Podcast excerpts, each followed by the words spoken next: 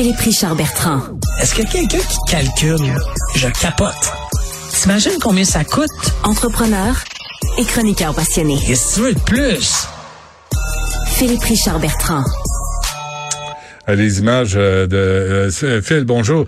c'est parce qu'il y a des écrans en studio, là, les images de Valérie Plante là, qui s'est effondrée, qui a un malaise. C'est inquiétant. On lui souhaite vraiment, vraiment de revenir en santé. qu'on soit d'accord. Ouais. Ouais, c'est ça, j'ai vu la nouvelle, mais j'ai pas vu les images. J'espère effectivement qu'elle est correcte. Qu'on l'aime ou qu'on l'aime pas, euh, quand ça arrive, c'est, souvent un signe d'un surmenage. Hein? Ouais. Euh, euh, les primes, les primes de 16 millions. hier, il y a Adrienne Arsenault de CBC qui a posé la question à Catherine Tate, la présidente de, CBC Radio-Canada, et qui demandait, hein, est-ce qu'il va avoir des primes? Puis elle a dit, ben, on s'est pas penché sur la question. C'est bon. Ouais, mais en fait, c'est faux parce qu'encore une fois, contractuellement, Benoît, n'importe qui qui a une prime, c'est dans son contrat d'emploi. Il y a un mécanisme dans tous les contrats d'emploi sur la planète qui, te disent combien tu peux toucher selon. Ah, ils savent déjà budgétairement si tout le monde, ben, bien entendu, il y, a, des objectifs de rentabilité, des objectifs de vente, des objectifs de coupure, aussi même aussi bizarre que ça peut paraître. mais le gestionnaire que tu envoies au front pour couper du monde, techniquement, il a le droit à une prime aussi. Non. Ah, ce que j'aime pas de, du non, je sais Benoît que t'aimes pas ça, mais c'est sûr que cette job sale qui est pas facile, qui est difficile, elle est primée. Bon, Là, reste à savoir si une société d'État, ça fait du bon sens qu'elle donne des primes. Ça, je suis prêt à avoir la discussion avec toi. Mais il y a des primes qui sont prévues, puis c'est de se mettre la tête dans le sable de dire, puis qu'elle ne sait pas, c'est budgété. Il n'y a, a, pas une société sur Terre, une business, une organisation qui n'a pas budgété, parce qu'au pire des scénarios, ils l'atteignent pas. Tu as de l'air d'un héros comme président ou présidente parce que tu dis j'ai dépensé moins, j'ai pas eu à décaisser les primes. Hmm. Ah, c'est budgété. C'est juste qu'on n'a pas voulu répondre à la question. Mais dans les coupures qu'il y a eu hier, il y a quand même 800, ben, il y a 600 personnes qui vont perdre leur emploi à travers le Canada. Il y a 200 postes qui vont qui sont vacants mais qui sont juste pas pourvoyés. Mais j'ai essayé de faire des calculs, puis là, excuse-moi, tu vas me voir regarder une feuille parce que, bon, le budget de Radio-Canada, c'est 1,2 milliard de dollars.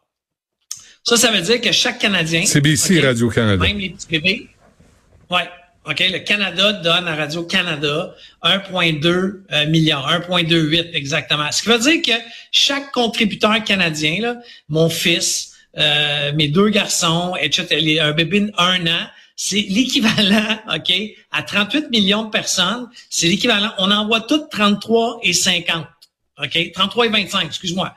Alors, tout contribuable québécois, là, tout citoyen canadien, OK, de la mhm. population envoie 33 dollars à Radio-Canada. OK? Mais ce qui est bizarre là-dedans, c'est que si c'est le mode de fonctionnement, là, moi, si je serais le patron d'une organisation, là, OK, ou bien que ça appartient à l'État, il y a plein de façons d'allouer des ressources. Tu y vas-tu sur la population? Parce que si tu y vas sur la population, tu te dis, OK, au Québec, on est 8,5 millions, ce qui veut dire que Radio-Canada aurait le droit à 285 millions de budget d'opération. OK? Mais là, on pourrait pas faire ça parce que tu comprends que tout le monde s'arrache la chemise au Québec de dire, ouais, mais nous, on a le droit, on est différent. Puis là, en ce moment, ce qui est en train d'être fait chez Radio-Canada, c'est qu'on prend le 125 millions qu'on veut sauver, mhm. mais on le répartit pas de façon équitable. En d'autres mots, le Québec va avoir un, excuse-moi l'anglicisme, un hit, un coût plus difficile que l'ensemble des provinces canadiennes. Puis ça, tu le sais, Benoît, je suis pas nationaliste, mais excuse mon langage, ça me fait chier. Parce que ça devrait pas être comme ça. OK, n'importe quel président qui, qui, qui a un peu de jugeote va le faire selon les revenus. Le calcul qu'il faut que tu regardes, c'est qui qui fait plus de revenus. Puis l'entité qui fait moins de revenus, ben malheureusement, c'est elle qui va être plus sabrée. Puis je veux pas casser du sucre sur aucune province canadienne. Mais j'estime, je suis pas mal sûr que les maritimes, admettons, ont moins d'annonceurs que le Québec. Tu comprends? Alors, pourquoi qu'on coupe de façon, euh, tu sais, très, je vais appeler ça équitable. C'est pas équitable, mais on utilise une méthode de calcul qui fait aucun sens par rapport aux revenus publicitaires. Et, pourquoi ne pas couper CBC au Québec? Euh, vous avez déjà Radio-Canada, vous avez pas besoin de, dédoubler les services? Je suis 100% d'accord. Là, est-ce que ça vaut pas la peine de recadrer le mandat de Radio-Canada? Ça, c'est une autre question. Ouais.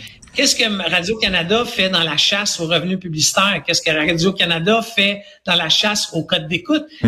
Autant dans la radio que la télévision. Pourquoi que on a une société d'État qui compétitionne un marché privé? Ça fait aucun sens. Après ça, que Radio-Canada veut se tourner 100% pour faire de la nouvelle, OK, pour couvrir euh, le régional, etc. OK, mais sors-toi d'un créneau. Tu peux pas être dans le créneau de la course des codes d'écoute avec des émissions de variété, euh, des, euh, Des quiz. téléséries, etc. Ouais, ouais. Que Des je te, quiz. que je te vois aller au quiz de Patrice Lécuyer, toi. Que je te vois. Puis Patrice va venir travailler à nouveau, va venir travailler à TVA, qui fasse les quiz en dehors de. Moi, je comprends pas des quiz à Radio-Canada. Leur, leur mission, Non, leur mandat en fait- devrait être plus, plus sérieux que ça, là, où, où les privés ont pas les ressources d'aller dans les régions. Souvent, là, ce qu'on a peur, c'est que si on fait ça, tu sais, je, je me mets, moi, je suis quand même bon pour me mettre dans les souliers de l'État. Tu sais, je, je fais preuve d'empathie. Je me mets dans les souliers. Mais les budgets qu'ils vont couper dans les émissions de variété, euh, dans les téléséries, les quiz à Radio Cannes, ces gens-là, là, la production, elle va juste se retrouver à TVA, à Novo, à, à- tu sais, elle, elle mourra pas, là. Non, non. Si Radio-Canada se sort d'un secteur d'activité, ça va créer des opportunités pour les, pour les télévisions privées qui, eux, vont peut-être produire plus d'émissions. Mhm. Et là, ils se battent pour les mêmes commandites, les mêmes annonceurs. Les...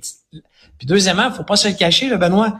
Le Québec, c'est 8,5 millions euh, de- de- de- d'habitants. C'est un mini micro-marché. Ouais. Alors, à un moment donné, je pense que c'est le temps, là.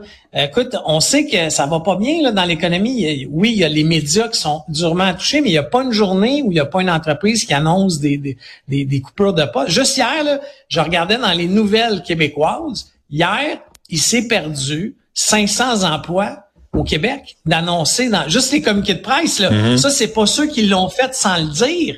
C'est énorme. Si on roule à 500 emplois par jour, On va frapper un mur. job. Ouais. Euh, Philippe, euh, merci. On se reparle demain. À demain.